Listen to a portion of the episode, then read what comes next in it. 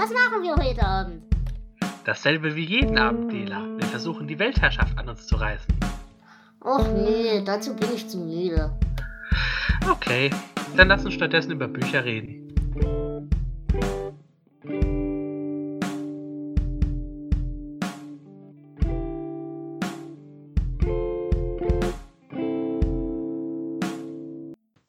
Mein Name ist Dela und ich bin ein Idiot. Und damit herzlich willkommen zu einer neuen Folge Bücher mit Flo im Dela Sastercast. Ähm, ja, die heutige Folge Bücher mit Flo wird ohne Flo stattfinden. Kurze Erklärung, es geht hier um die Bücher des November und wir haben auch im November über diese Bücher gepodcastet zusammen. Bedauerlicherweise ist aus irgendeinem Grund, den ich nicht verstehe, diese Folge spurlos verschwunden und ich habe es nicht gemerkt, weil ich fest davon überzeugt war, dass ich die Folge schon rausgeschickt habe. Offensichtlich habe ich das aber nicht getan. Und deswegen, damit wir das Jahr trotzdem komplett haben, wollte ich jetzt nur ganz kurz über meine Bücher des November reden. Flussperspektive fehlt dann halt leider diesmal. Aber ja, wie gesagt, ich finde die Folge uns verrecken nicht mehr, tut mir fürchterlich leid. Aber ich wollte das Ganze nur komplett haben, damit das Jahr auch rund endet. Was habe ich denn im November gelesen?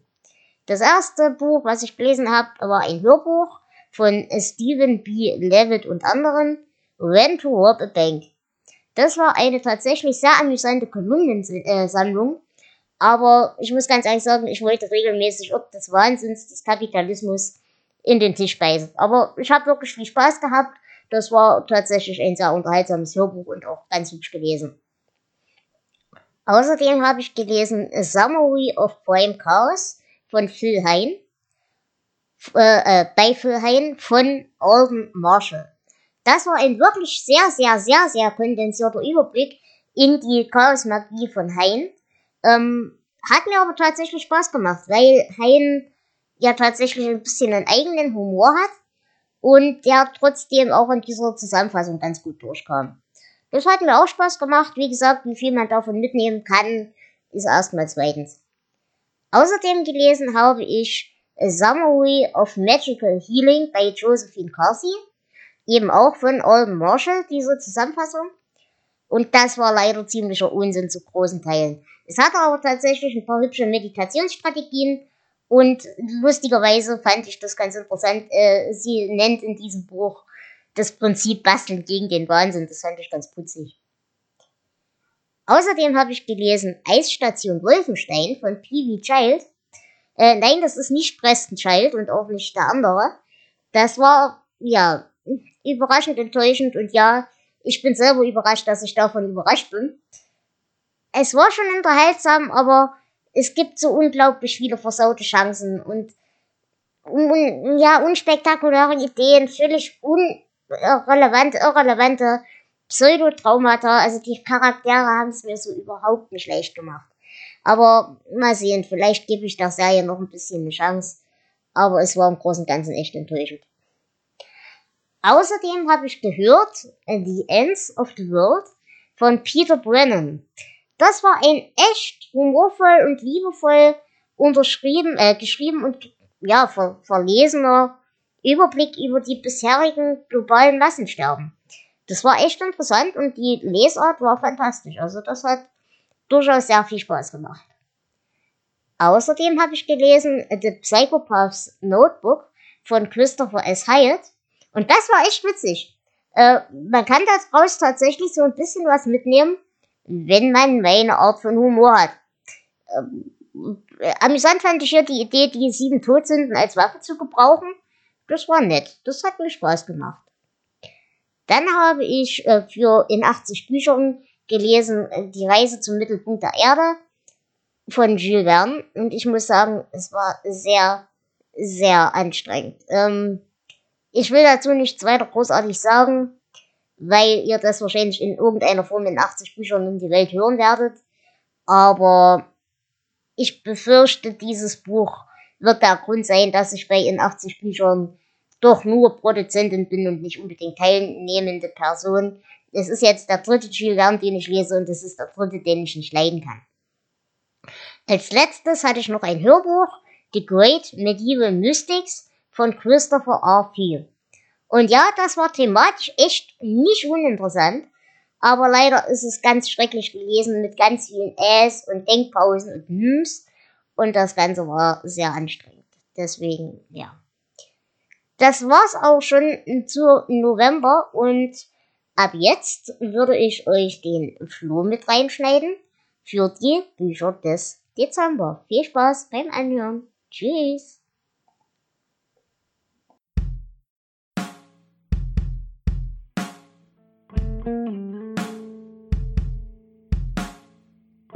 Du Flo, was machen wir heute Abend? Dasselbe wie jeden Abend, Dela. Wir versuchen die Weltherrschaft an uns zu reißen. Och nee, dazu bin ich zu müde.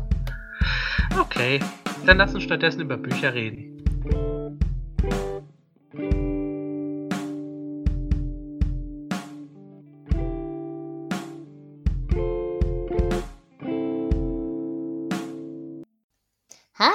Und herzlich willkommen zur letzten Folge der Literatur mit Flo des Jahres 2020. Hallo Flo. Hallo Dela. Ja, es ist der vorletzte Dezember. Wir wollen über Bücher reden.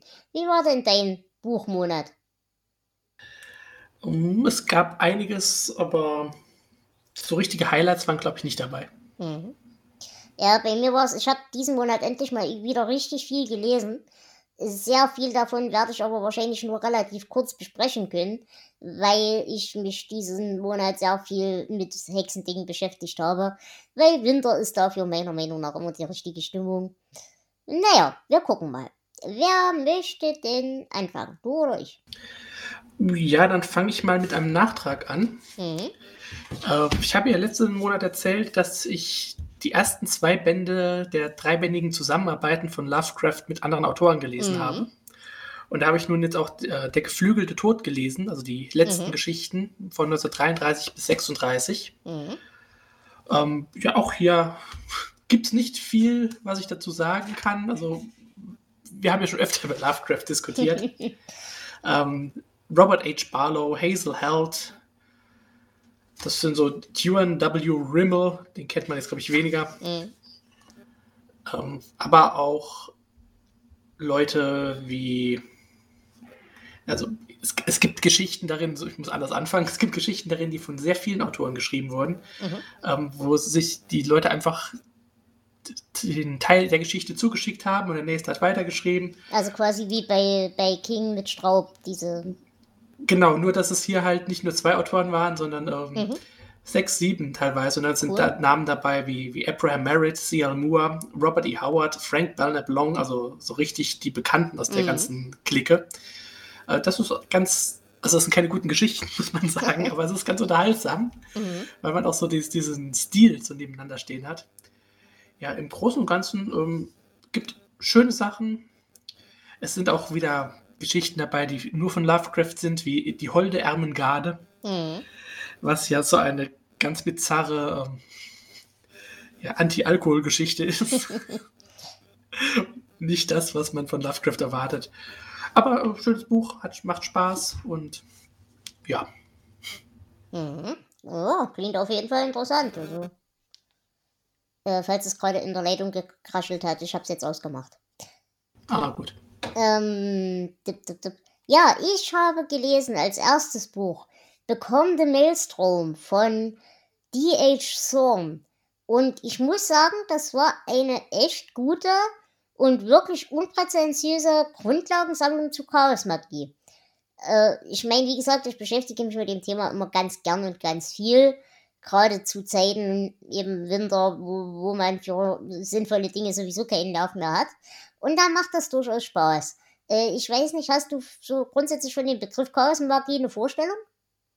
Äh, ja, ich habe mich da auch schon mit beschäftigt. Okay. Ist zwar schon einige Jahre her, aber ich, so ein bisschen weiß ich.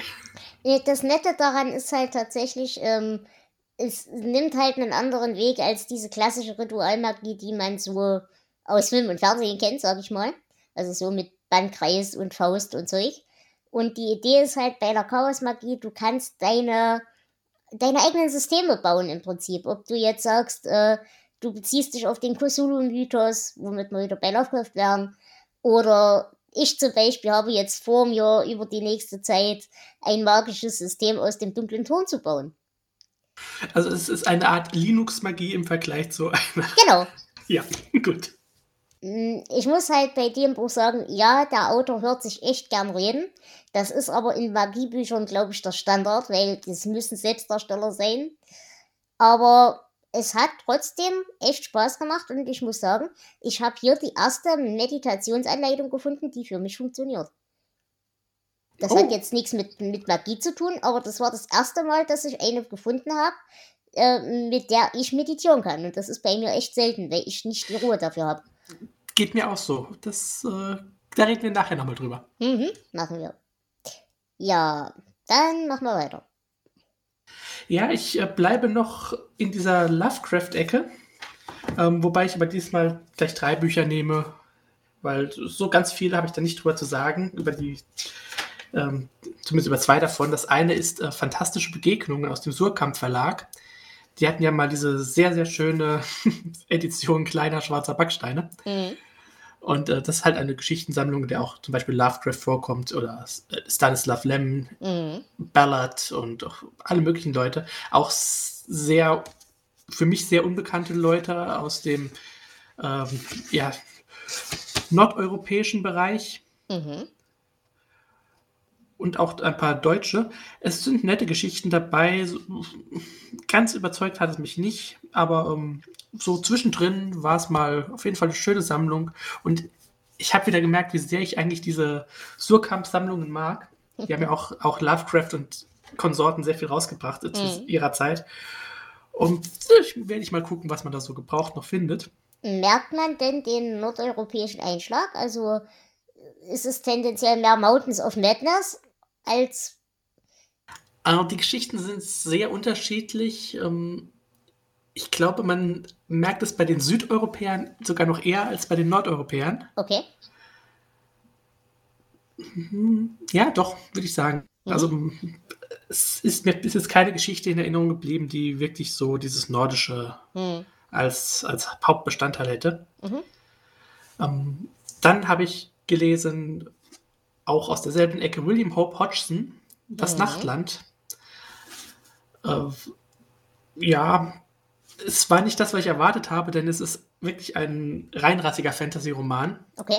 Und da bin ich jetzt nicht so reingekommen, wobei die Idee schon ziemlich cool ist. Ähm, also vor Millionen von Jahren ist die Sonne erloschen und die Erde ist halt jetzt das Nachtland. Es gibt auf diesem sterbenden Planeten kein Leben mehr.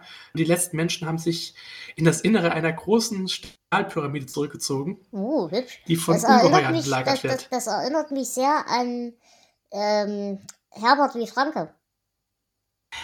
Äh, ja, genau. Nur ich glaube, das hier ist sogar noch älter. Okay, geil. Äh, Franke ist übrigens in, in Fantastische Begegnungen auch enthalten gewesen. Oh, sehr gut. Den, den könnt ihr gerne lesen, der ist echt gut. Mhm. Aber ähm, was, was ich echt cool fand aus dieser ganzen Lovecraft-Ecke, ähm, der Fester Verlag hatte ja diese Lovecraft-Bibliothek, wo auch diese Sammlung noch drin mhm. erschienen ist. Und äh, die haben jetzt eine neue Reihe mit äh, limitierten Büchern aus dieser Lovecraft-Bibliothek. Mhm. Und da ist erschienen ähm, von Donald Wonderay, der einer der zwei Menschen war, die dann so den Nachlass in, in Arkham House verwaltet mhm. haben. Äh, Tote Titanen erwachet. Mit einem sehr coolen Cover, wie ich finde, so ein Osterinselkopf mit Tentakeln. Oh, oh. Und das Buch ist von 1932, ist aber erst 1948 stark überarbeitet erschienen. Mhm. Und jetzt haben sie hier die, die Originalfassung neu rausgebracht und übersetzt. Und es kommt einem teilweise so vor wie ein Lovecraftscher Indiana Jones Roman. So, man reist kreuz und quer über die Welt, ein Archäologe ist die Hauptfigur und versucht so das Geheimnis äh, zu lösen, das ihn dann auf die Osterinsel führt. Das klingt ähm, echt gut. War total unterhaltsam. Also auch Und vom, vom, Stil vom Umfang her? Äh, ist gar nicht so dick. Das ist hier mit, äh, mit ausführlichem Anhang äh, 280 Seiten. Okay, hübsch. Mhm. Klingt gut. Gut, dann würde ich mit dem nächsten weitermachen. Auch hier wieder ein bisschen Hexenkram. Goetia Pathworking von Corbin Hargrove. Und da muss ich sagen, da habe ich auch erstaunlich viel Spaß dran gehabt. Das ist jetzt so überhaupt nicht meine Schiene, dieser ganze äh, Invokations- und Evokationskrempel. Das ist so nicht meine Art zu arbeiten. Aber es war eine hübsche, kleine, entspannte Dämonenkunde. Das fand ich echt ganz niedlich. Und ich muss sagen, ich gewöhne mich langsam an diese Passworking-Methodik. Das ist gar nicht mal so schlecht, weil es halt ähm, eben über Psychologie wirkt. Also, wie gesagt, bei all diesem Hexenzeug, was ich hier so lese und mache und tue, ich halte da nicht, ich, ich gehe nicht davon aus, dass man da mit irgendwelchen Kräften sich auseinandersetzt. Ne? Das ist überhaupt kein Hokuspokus in meiner Seite. Das ist ja einfach die Frage, wie man das vor sich selber praktiziert, sagen wir. Aber ich nutze das quasi einfach zum psychologischen Selbstbetrug. Kann man ungefähr sich vorstellen, was ich damit meine? Ja, ich weiß, was du. Ab gut, ich kenne dich ja auch schon Und äh, diese Pathworking-Geschichten, die funktionieren halt wirklich über, über psychologische Archetypen. Das heißt eben gewisse Bilder, gewisse Symboliken. Und wir wissen alle, dass das mir natürlich sehr nahe liegt. Und Ach. dadurch kannst du halt sehr hübsch ähm, Zugänge legen zu deinem eigenen Unterbewusstsein. Und das ist eigentlich für mich das, worum es hier geht. Ähm, ich nehme aber an, wenn man in der klassischen Schule da ein bisschen verhaftet ist, dann hat man hier halt einfach wirklich die, ja, salomonische ähm, Dämonenkunde drin, die man so haben möchte. Also das war auf jeden Fall echt sein Geld wert. Ich habe damit wirklich erstaunlich viel Spaß gehabt. Klingt auf jeden Fall lustig. Ähm, ich bin gerade am Schauen, womit ich denn weitermache. Bevor ich zu, der, zu meiner Dämonenkunde komme. ich habe gelesen, ähm, und da möchte ich jetzt aber eigentlich gar nichts groß drüber erzählen, Nachtvisionen. Mhm. Ähm, das ist ein Buch mit insgesamt sieben Geschichten von drei Autoren von Stephen King. Und zwar ist da eine Geschichte dabei, die wir im äh, König Bube Dame Gast besprechen werden noch, die sonst nirgendwo enthalten ist. Mhm. Und also die Reploiden heißt die Geschichte. Aha. Nicht Reptiloiden. und ansonsten sind enthalten Turnschuhe und Entschlossenheit. Ich dachte jetzt äh, gerade daran, als du das sagtest, an den Film Katzenmenschen, die gar keine Katzenmenschen sind, sondern sowas Reptilartiges. Katzen sind immer. Naja, ähm, drei Geschichten von Dan Simmons mhm. und eine Geschichte von George R. R. Martin. Oh, mhm. Äh, die habe ich tatsächlich diesen Monat nochmal gelesen.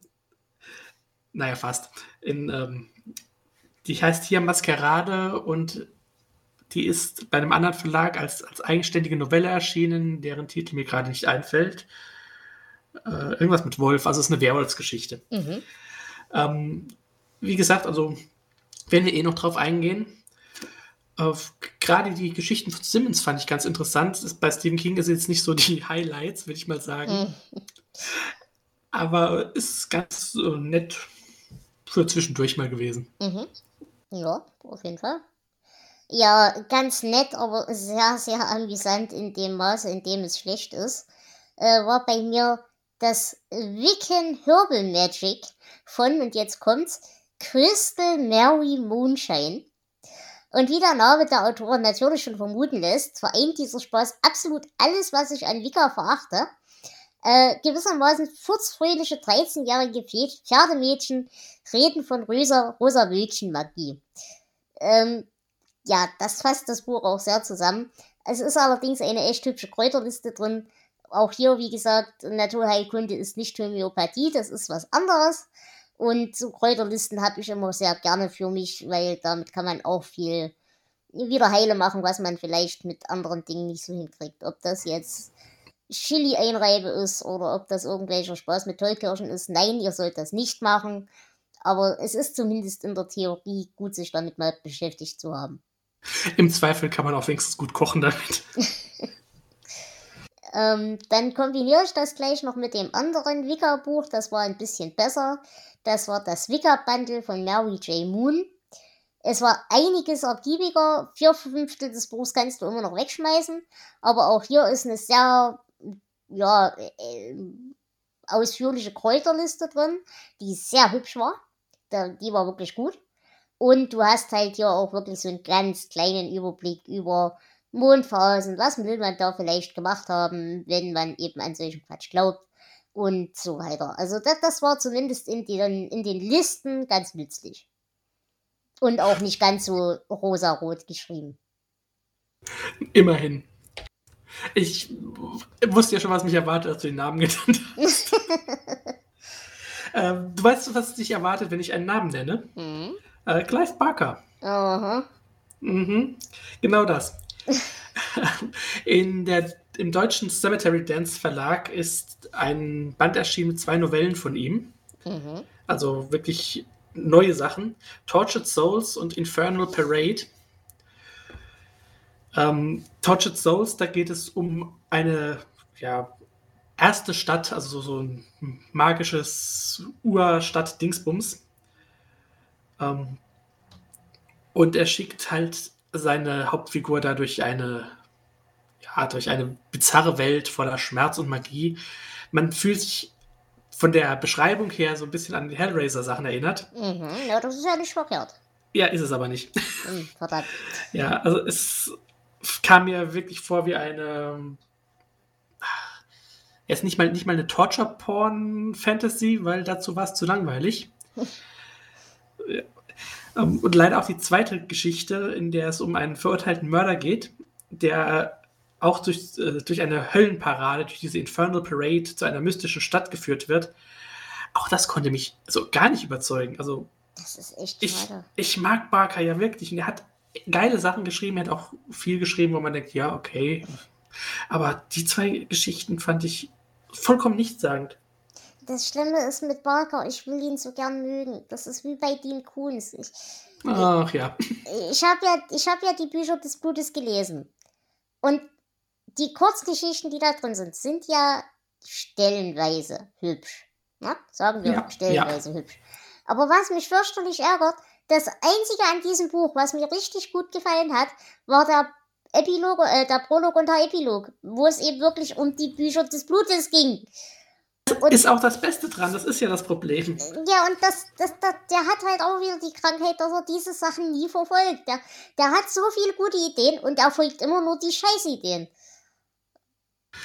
Ja, da kennen wir andere Autoren, die das auch so machen, oder? Es ist doch so traurig. Ich, vor allem, wie gesagt, ich will ihn echt gern mögen, aber ja. Na, na. Ja, also ich hatte mich gefreut auf einen neuen Barker, weil es gut, also seine Fantasy-Sachen mag ich ohnehin nicht so, mhm. das muss ich zugeben. Aber er hat ja doch schon, ähm, ich überlege gerade, wie so seine, seinen ersten Büchern, weiß nicht, auch was mit Stadt, ich weiß nicht mehr. Ähm, das sind Sachen dabei, die ich echt geil finde. Ja. Auch, auch von den Romanen her. Aber, naja. Ach, ach. Und das, fürs Protokoll, Cliff Barker ist immer noch nicht Cliff Kassler. Nein, der ist gestorben dieses Jahr, falls du das. Äh, oh, ja, habe ich. Habe ich die Tage gesehen. Können wir den Witz dann immer noch machen? Sicher. Okay. Wer soll sich denn jetzt beschweren? Gut, dann mache ich weiter mit meinem ersten Hörbuch diesen Monat. The Witch von Ronald Hutton. Ähm, das war ein echt hübscher Anthrop kulturanthropologischer Abriss über die Entwicklung des Hexenbegriffs, über diverse Zeiträume und Regionen, aber halt auch wirklich auch aktuell. Also es geht um die Hexenverfolgung, um die klassische mittelalterliche, beziehungsweise, mm, ne? Aber mhm. es geht halt auch um die moderne Hexenkultur, beziehungsweise eben nicht das, wie man sich oder wer sich selber als Hexe definiert, sondern um die Definition von außen, also eben um diesen stigmatisierenden Begriff und diese Dinge. Und wie der sich halt entwickelt hat, wie der sich auch regional unterscheidet und so weiter. Ähm, das war echt nicht schlecht, also ganz hübsch. Allerdings muss ich sagen, stellenweise war es halt echt langatmig. Und allzu doll war leider auch der Leser nicht. Eigentlich schade. Es ist sehr schade, das, aber es ist trotzdem, es war es trotzdem wert. Also ich habe mich nicht geärgert über die Stunden, sagen wir es mal so. Na, immerhin. Das, Gerade das ist auch so, so ein Sachbuchthema, das mich eigentlich auch interessiert. Mhm. Ähm, aber leider findet man da ganz oft echt mhm. lahmes Zeug. Ja, das ist es halt. Ach, ach. Ja, ähm, dann, dann mache ich mal mit auch. Ups, jetzt fällt der Stapel um. dann mache ich auch mit zwei Sachbüchern weiter. Das eine will ich nur ganz kurz anreißen. Mhm. Ähm, das hat den schönen Titel Russmeyer, der König des Sexfilms. also der Heine Verlag hatte irgendwann mal eine Filmbibliothek mhm. und hat da Bücher rausgebracht, die gar nicht so uninteressant sind. Äh, das hier ist von 1985. Mhm. Das heißt, da hat Russmeyer sogar noch gelebt. Sogar noch einige Zeit. ähm, es sind sehr viele Fotos von großen Brüsten drin, falls das interessiert. Und ja, interessante Anekdoten zu den verschiedenen Filmen und äh, auch der, ja, der Anti-Porno-Bewegung der 70er Jahre zum Beispiel, die es ja dann gab. Mhm.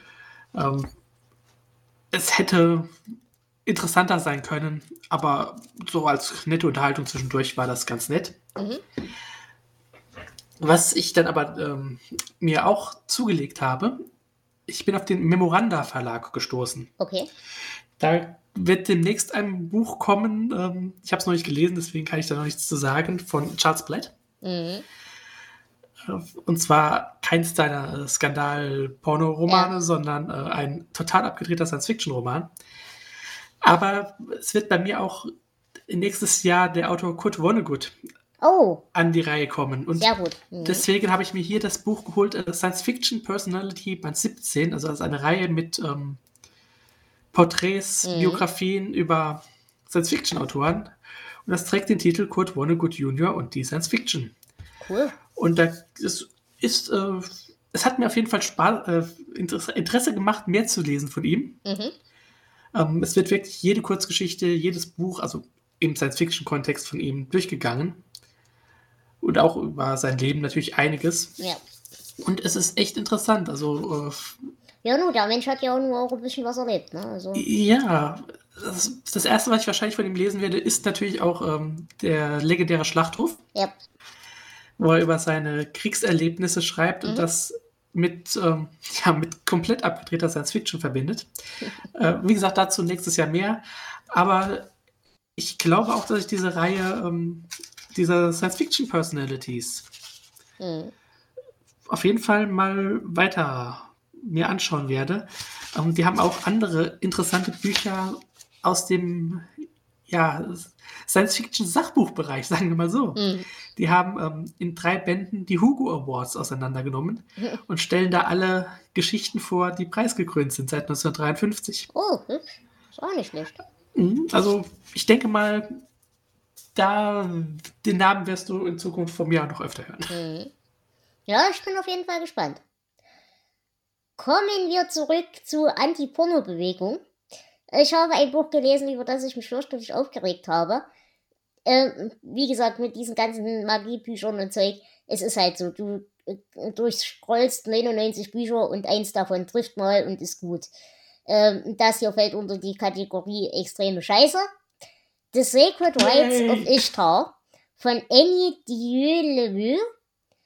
Äh, Kannst du das bitte nochmal wiederholen? Annie Dieu-Leveux. Okay, ich glaube es dir. Ach, du kennst die? Nein.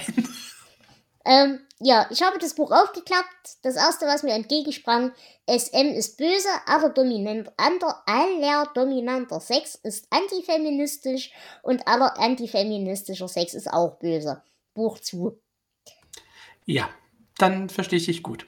Äh, äh, ich könnte darüber viel mehr schimpfen, aber ich glaube, die Zusammenfassung reicht, um sich ungefähr ein Bild zu machen, was ich davon für eine Meinung habe.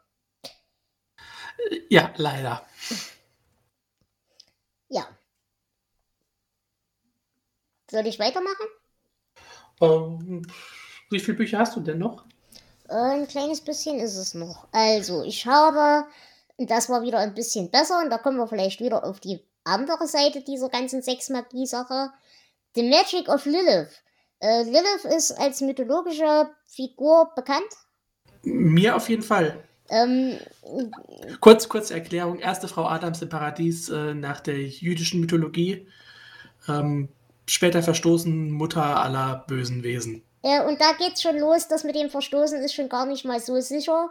Also, es ist sicher, ist ja sowieso nichts, aber Ähm, es gibt halt auch tatsächlich in der Lesart die Theorie nicht verstoßen, sondern sie hat sich einfach verpisst, weil der Typ ihr auf den Sack ging. Ähm, und Verstehe ich. Da, ja, richtig. Und da haben wir halt hier tatsächlich wieder eine feministischere Lesart, die ich eher unterstützen kann. Das hat Spaß gemacht und mythologisch liegt sie mir sowieso noch am Herzen. Den ganzen Ritualteil, ja, wie gesagt, da kann man halt bei all diesen Büchern drauf verzichten. Aber es war unterhaltsam, es hat Spaß gemacht. Ja. Ich bin gerade am drüber schauen, womit ich denn weitermache. Uh, ich glaube, ich nehme Red, Ray Bradbury. Oh ja. Mhm. So was ganz anderes.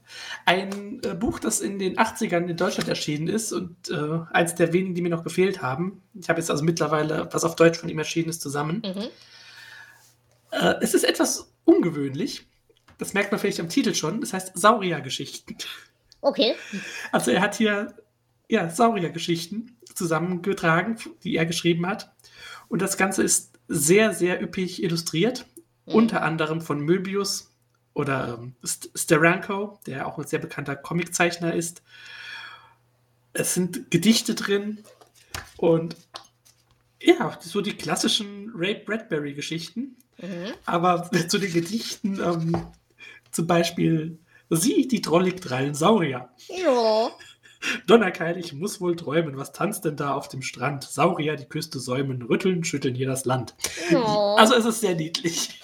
Es äh, ist auch ein sehr schönes Vorwort drin ähm, von Ray Harryhausen, ah. dem, dem bekannten ähm, ja, Spezialeffekte-Mensch, der ja, diese berühmten, ähm, sich bewegenden Skelette gemacht hat und sowas. Mhm. Äh, es ist äh, wirklich ein schönes, kleines Büchlein, ich mag Ray Bradbury, hat Spaß ja, gemacht. Das ist, da macht man auch echt selten was falsch. Ja. Genau. Und ich, ich finde das bis heute noch zutiefst bedauerlich, dass man Schülern heutzutage Ray Bradbury versaut, indem man sie zwingt, Fahrenheit 451 zu lesen. Umso mehr ich von ihm lese, umso mehr stimme ich dir zu, dass das zu seinen schlechtesten Werken gehört. Ich finde das immer noch unverzeihlich, weil er ist so ein guter Autor und das ist so ein schlechtes Buch. Aber gut. Ähm, kurze Ergänzung, weil ich gerade nochmal auf das Lilith-Buch zurück will. Äh, den Autor habe ich nicht genannt, das war von Ball Cadman. Und dann habe ich noch ein Buch gelesen über Kerzenmagie, nämlich Candle Magic for Beginners von Mystic Dylan. Auch hier grundsätzlich Quatsch, aber sehr viel Farbsymbolik. Farbsymbolik mögen wir, Symbolik gut. Äh, deswegen war auch hier als Grundlagenbuch wieder ganz hübsch. Und dann kommen wir zu Drollig. Ich habe wieder mal eine William Michael gelesen und wer diesen Podcast verfolgt, der weiß, dass ich ein großer, großer Fan von dem Menschen bin. Ich liebe diese Reihe. Das ist ja die S-Quad-Reihe. Mhm. Und. Hm? Ja. Äh, wie gesagt, ich finde es großartig. Es sind ja Schotten größtenteils und ein paar Iren und so weiter. Und er schreibt halt auf Dialekt und er traut sich eben wirklich mit diesem Dialekt zu spielen. Und er traut sich eben auch mit der lokalen Mythologie und Lore zu spielen. Und das finde ich so großartig und ich mag seinen Humor so gern und der macht einfach wahnsinnigen Spaß. Denn seine Bücher sind so großartig.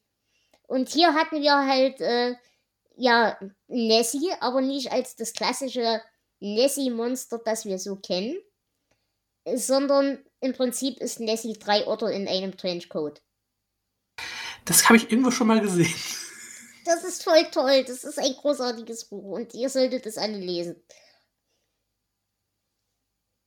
Das sagt mir irgendwas. Ja, doch, das habe ich irgendwo schon mal. Naja, ich glaube, ich habe drüber getwittert. Also. Ja, aber ich lese dich ja. ja, ja, das Also wie gesagt, Michael kann ich euch wirklich uneingeschränkt komplett alles ans Herz legen. Der macht einfach nur Spaß. Allerdings, wie gesagt, man sollte die Bücher wirklich auf Englisch lesen, weil dann kommen halt die Dialektspielereien ein bisschen mit raus. Und das ist, glaube ich, für mich ein großer Punkt, der die Sache gut macht. Es klingt jedes Mal wieder lustig. Es steht hier auf meiner Liste, aber ich bin einfach noch nicht so weit gekommen. die, die sind auch echt vom Umfang her wirklich verzeihlich. Das ist echt schnell weggelesen. Ja, du kennst meinen Lesestapel. Ja, ich weiß. Aber ich habe wieder zwei äh, Science-Fiction-Klassiker runterbekommen. Mhm. Ähm, wir haben ja schon öfter über Harry Harrison gesprochen. Mhm. Und ich habe jetzt endlich sein bekanntestes Werk gelesen. New York 1999. Also Soylent Green. Mhm. Äh, es ist gar nicht mal so dick. Also ähm, gut, alte Taschenbücher sind meistens eh ziemlich klein gedruckt, aber es hat gerade so 200 Seiten. Okay. Und spielt in einem vollkommen überbevölkerten New York. 35 Millionen Menschen wohnen da, mhm. drängen sich nah an nah und ja, Nahrungsmittel können nur die Reichen sich noch leisten. Bis auf das Soylent Green. ja, wahrscheinlich bekannter ist als das Buch ist der Film. Ähm, Im Deutschen hieß der Jahr 2022. die überleben wollen. Ja, also es ist bald wieder soweit. Wir haben bald wieder die Science Fiction eingeholt. Mhm. Ja, ist unterhaltsam. Und dann habe ich, weil ich mir auch die Fernsehserie dazu angeguckt habe, äh, Margaret Atwood gelesen, Der ja. Report der Markt. Oh ja, erzähl mir mal was, weil ich, ich, ich habe das Buch hier liegen und ich habe mich noch nicht getraut. Mhm. Ähm, es ist gut. Ich weiß gar nicht, was ich so viel großartig darüber erzählen kann. Ich kann dir nur sagen, ich habe vor, mehr von ihr zu lesen. Ähm, ich formuliere die Frage anders. Es liest sich nicht wie ein Historienroman im klassischen Sinne. Es ist ja Science Fiction, hm, naja, Fantasy, also. Nein, es ist Science Fiction. Es ist in der nahen Zukunft.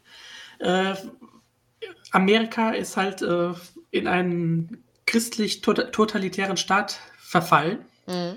was ja gar nicht so unrealistisch ist. Mhm. Und ähm, ja, die, also das, die meisten Leute sind unfruchtbar. Mhm. Und fruchtbare Frauen werden oft als, als Leihmütter für die reichen Familien, ähm, mhm. ja, sie werden gezwungen. Mhm. Und ähm, es ist die, als die Geschichte einer dieser, dieser Frauen. Man erfährt so nur so ein bisschen über den Hintergrund überhaupt. Und es ist echt interessant. Also, ich werde auch die Fortsetzung lesen, mhm. weil, wie gesagt, ich habe die Fernsehserie nun gesehen, die drei Staffeln bis jetzt. Und äh, die Autorin, also Margaret Atwood, hat die Fortsetzung so geschrieben, dass sie zur Fernsehserie passt. Mhm. Also wie die Geschichte dort weitergeht. Und da bin ich sehr gespannt drauf. Ja, durchaus. Ja, ich, ich werde mal es, reingucken. Ja, es, also es liest, es liest sich auf keinen Fall wie ein Historienroman. Okay. Auch, das, das auch wenn das Cover, wahrscheinlich hast du auch dieses Cover mit dieser Frau im Vollkraten. Ja, ja. ja. Äh, nein, okay. das ist es auf keinen Fall. Ja, dann bin ich gespannt. Äh, dann mache ich noch zwei Hörbücher. Ich habe einmal gehört Evil Archaeology von Heather Lynn könntet ihr kennen, wenn ihr amerikanische Podcasts hört, namentlich Coast to Coast. Äh, das sind die, die ihr vielleicht aus Ancient Aliens kennt. Also auf Deutsch gesagt die Schwurbler-Fraktion, womit wir wieder den Brückenschlag zum christlichen Amerika haben. Äh, ich war ein bisschen enttäuscht. Ich, ich wusste zwar, worauf ich mich bei der Autorin einlasse, ich hatte aber tatsächlich mehr Archäologie erhofft, sag ich mal. Also eben, sagen wir mal, babylonische Götterstatuen und Zeug und Sach und sowas. Äh, stattdessen habe ich bekommen Besessenheit und Gott wird uns alle retten. Und nee, ärgert mich sehr. Mehr Logie, weniger Arsch. Richtig, genau das ist der Punkt. Aber dann habe ich noch ein weiteres sehr tolles Hörbuch gehört. Nature Underfoot von John Heinze. Ich weiß allerdings nicht, ob das ein Ami ist oder keine Ahnung. Aber das war ein echt hübscher Ausflug, ja, in die Welt dieser kleinen, missachteten Lebens Lebenswesen, mit denen wir so unsere Umwelt teilen. Ähm, und er, er geht sich, das war eigentlich so mein Lieblingsmoment in diesem Buch, äh, über den moralischen Wert, ein Silberfischlein nicht zu töten. Das hat wirklich Spaß gemacht. Das war ein schönes Buch. Klingt lustig, ja. Ja, womit machen? Wie viel hast du denn noch? Äh, ich habe jetzt noch drei.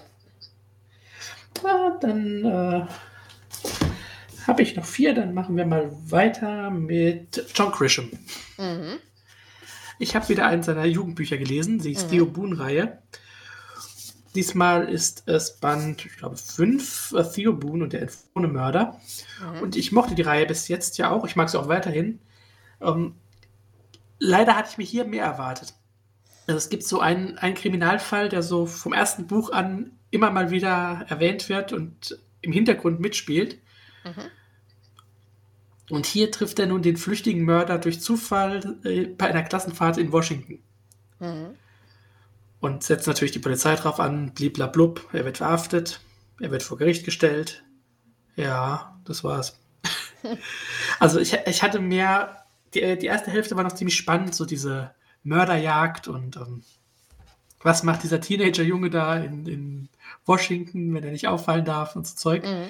Aber leider ist es in der zweiten Hälfte etwas ausgefranst und etwas ziemlich langweilig geworden. Mhm. Auch wenn es ein paar Twists gibt, aber die waren jetzt, haben mich jetzt nicht so überzeugt. Mhm. Ähm, trotzdem liest sich auch weiterhin gut. Ich glaube, ich hatte es beim ersten Buch damals gesagt, falls wir doch schon Telefo äh, ähm, Podcast mhm. gemacht haben, dass ich manchmal mit dem Stil, den er hier in diesen Büchern äh, benutzt, ein paar Probleme habe, weil er, glaube ich, sein Publikum unterschätzt. Mhm. Es gab auch hier so zwei, drei Momente, wo er es ein bisschen zu einfach geschrieben hat, aber im Großen und Ganzen lässt es sich schön flott lesen. Ja, und war okay. Ja, wie gesagt, ist jetzt nicht meine Richtung, aber interessant auf jeden Fall. Ich mag seine Thriller auch lieber, aber hm. so zwischendrin ist das immer okay. Dann komme ich zum letzten Hexenbuch für diese Runde. Äh, das habe ich heute erst fertig gelesen. Anthology of Sorcery von I.R. Kötting und anderen. Also es ist wirklich eine Anthologie. Es ist eine Aufsatzsammlung von Tarot über Religion und Anbetung. Geht über Besessenheit, geht eben über äh, diverse Praktiken halt, die du ausführen kannst und so weiter. Es ist sehr oberflächlich, es sind ein paar echt gute Aufsätze dabei, aber es ist halt auch wahnsinnig viel Schrott dabei. Es ist aber auch von der Menge echt viel. Also ich denke, man kann da durchaus was finden, was einem gefällt. Ja. Es ist meistens, wir haben ja schon öfter, schon öfter, schon sehr oft über Anthologien gesprochen. ähm, es ist ja doch leider bei den meisten der Fall, dass ähm, viel Filmmaterial dabei ist. Ja, das stimmt. Ja. So, dann äh, mache ich mal weiter mhm. mit äh, C.V. Hunt. Wir haben alles falsch gemacht. Klingt schon sympathisch. Äh, die Autorin, ich habe ja schon mal was von ihr gelesen, ich weiß gar nicht, ob ich das hier vorgestellt habe, ähm, wird beschrieben als eine Art weiblicher äh, Chuck Palahniuk. Oh. Oder wie mhm. immer der aus. Ja, in dieser Beschreibung steht, man liebt es, ihre Figuren zu hassen. Mhm.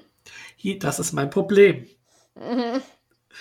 Es geht um einen, einen älteren Herrn, der echt keinen Bock mehr hat, sein Leben ist scheiße, seine Frau ist tot, seine Kinder sind Arschlöcher und er verkauft im 21. Jahrhundert noch äh, Selbsthilfe-Hörkassetten am Telefon.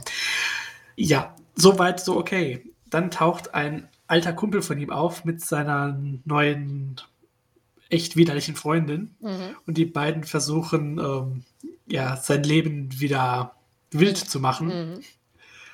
Leider sind sie ziemlich narzisstische Säufer. Und es ist, wenn die Figuren, oder zumindest die Hauptfigur wenigstens, äh, nicht rüberkommen würde wie so dieser alte, verbitterte Mann, sondern wenn das wenigstens nur ein alter, trauriger Mann wäre. Mhm. Und keiner, der immer ständig nur jammert dann wäre das echt ein lustiges Buch gewesen. Aber so hatte ich echt Probleme mit den Figuren. Na, das ist schade. Das ist echt schade, weil das klingt im Ansatz echt gut. Ja, und äh, die Autorin ist, ist wirklich eine junge Frau, was es noch bizarrer macht, diesen jammernden alten Typen zu lesen. Aber ja. Aber ich, ich weiß auch, ich hatte mit ihrem ersten auf Deutsch verlegten Buch äh, Rituelle Menschenopfer, hatte ich auch ähm, Probleme, mich in die Figuren reinzufinden. Mhm. Auch da war eine sehr geile Idee, aber äh, ist es das, was ich auch bei vielen Horrorfilmen einfach als Problem habe. Mhm. Ich mag es, wenn die Menschen sterben, weil sie mir so auf den Sack gehen. Ja, ich kenne das. Gut. Dann mache ich noch eine Anthologie, weil wir es gerade von Anthologien hatten und dass da oft viel Rotz dabei ist. Hier wurde ich eines Besseren belehrt. Ich habe gelesen Devour the Earth von Kathleen Allen und anderen. Das war eine echt gute Keiju-Sammlung.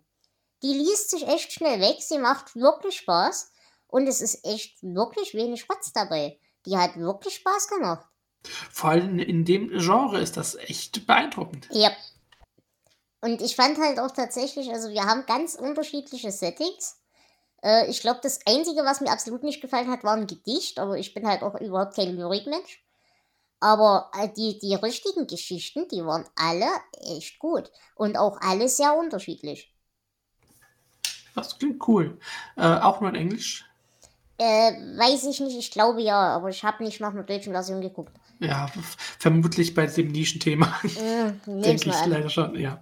Aber wenn ich mir überlege, gerade das letzte Kaiju-Buch, über das wir mal gesprochen haben, wo du halt eine völlig sinnlose Familiengeschichte aufbaust, statt dich mit den Monstern zu beschäftigen. Äh, ja, und dann war die Familiengeschichte halt auch noch völlig im Nichts verschwunden. Ähm, da muss ich sagen, habe ich hier echt viel mehr Spaß gehabt. Das war echt gut. Ach, es klingt auf jeden Fall so, ja. Gut, dann habe ich nur noch eins. Wie viel hast du noch? Ich habe noch zwei. Passt ja wieder gut. Jawohl. Ich habe wieder was von Graham Marston gelesen. Mhm. Da habe ich ja in der Letz im letzten Jahr diese Trilogie oder zumindest die ersten drei Bände über seine Katie McGuire mhm. Krimi-Reihe gelesen, die ich ja hm, so ein bisschen wackelig fand. Äh, diesmal habe ich gelesen Die Schlaflosen, mhm. also eine Biografie über mich. Und die hat mich echt gepackt.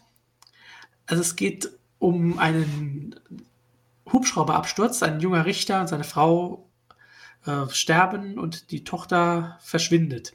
Mhm. Spurlos. Und der Held ist kein Polizist, kein Privatdetektiv, nein, er arbeitet im Auftrag einer Versicherung. und er findet heraus, dass da wohl irgendwas nicht stimmt und dass man wahrscheinlich die richtige Todesursache der Opfer vertuschen will. Mhm. Und stößt auf eine Verschwörung und eine unheimliche Gruppe, ähm, die schon seit sehr, sehr langer Zeit ex äh, existiert und die wirklich alles tut, um ihr Geheimnis zu wahren. Und es war echt unterhaltsam. Also es gibt so ein paar krasse Szenen. Ähm, ich möchte jetzt nicht näher auf das Schicksal der Katze eingehen.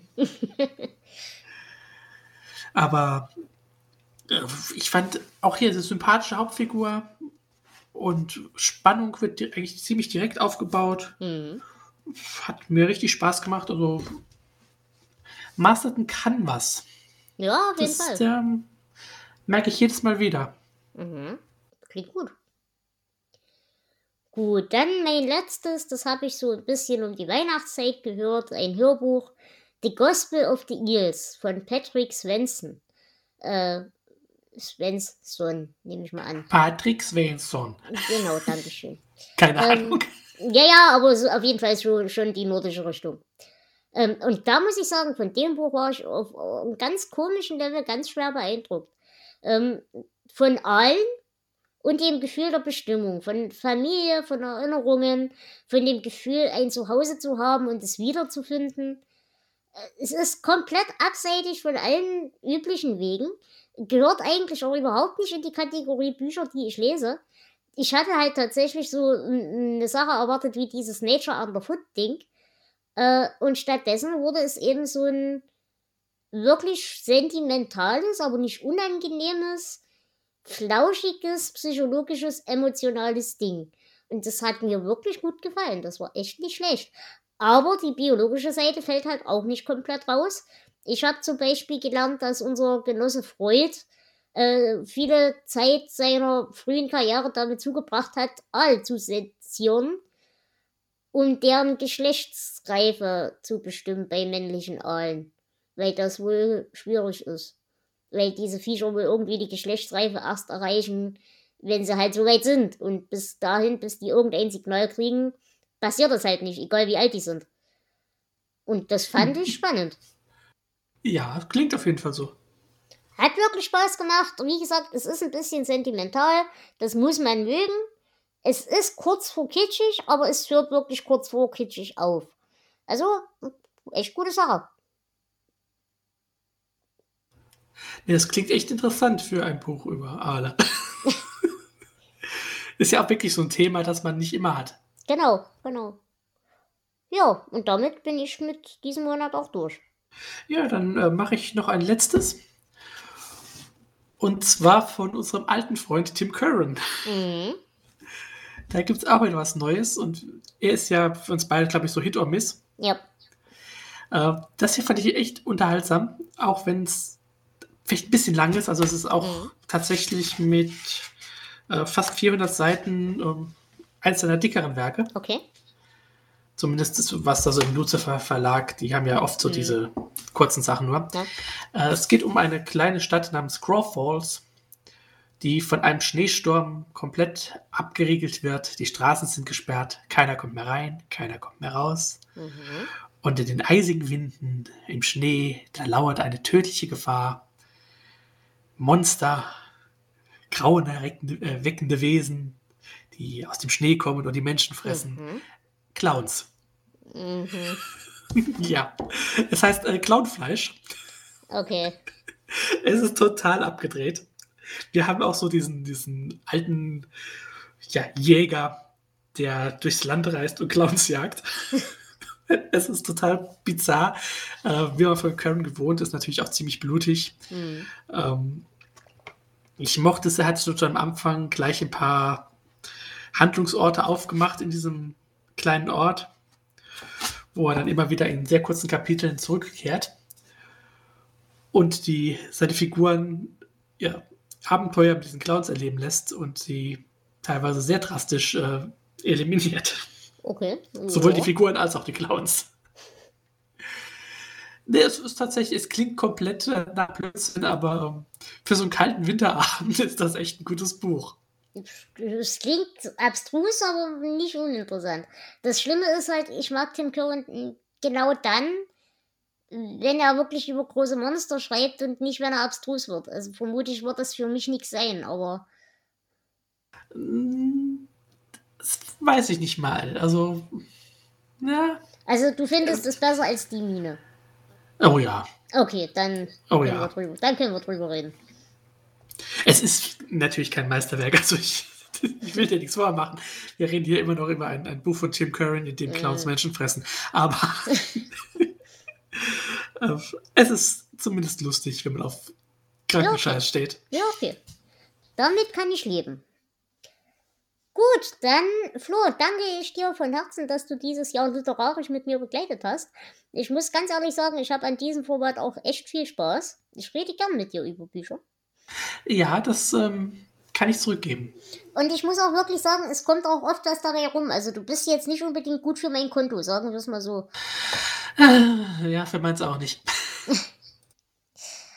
Ja, na gut. Ähm, liebe Hörerschaft, ich danke natürlich auch euch, dass ihr dieses Jahr mit uns durchgestanden habt.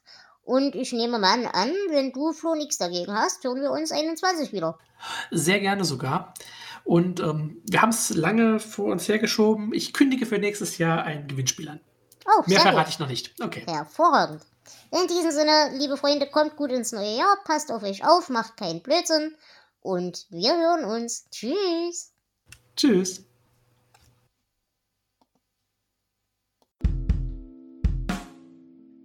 Das war Delateratur mit Flo, ein Podcast aus dem Hause Dela Saster Productions. Das Intro und Outro ist Eigentum von 2CT. Vielen Dank fürs Zuhören.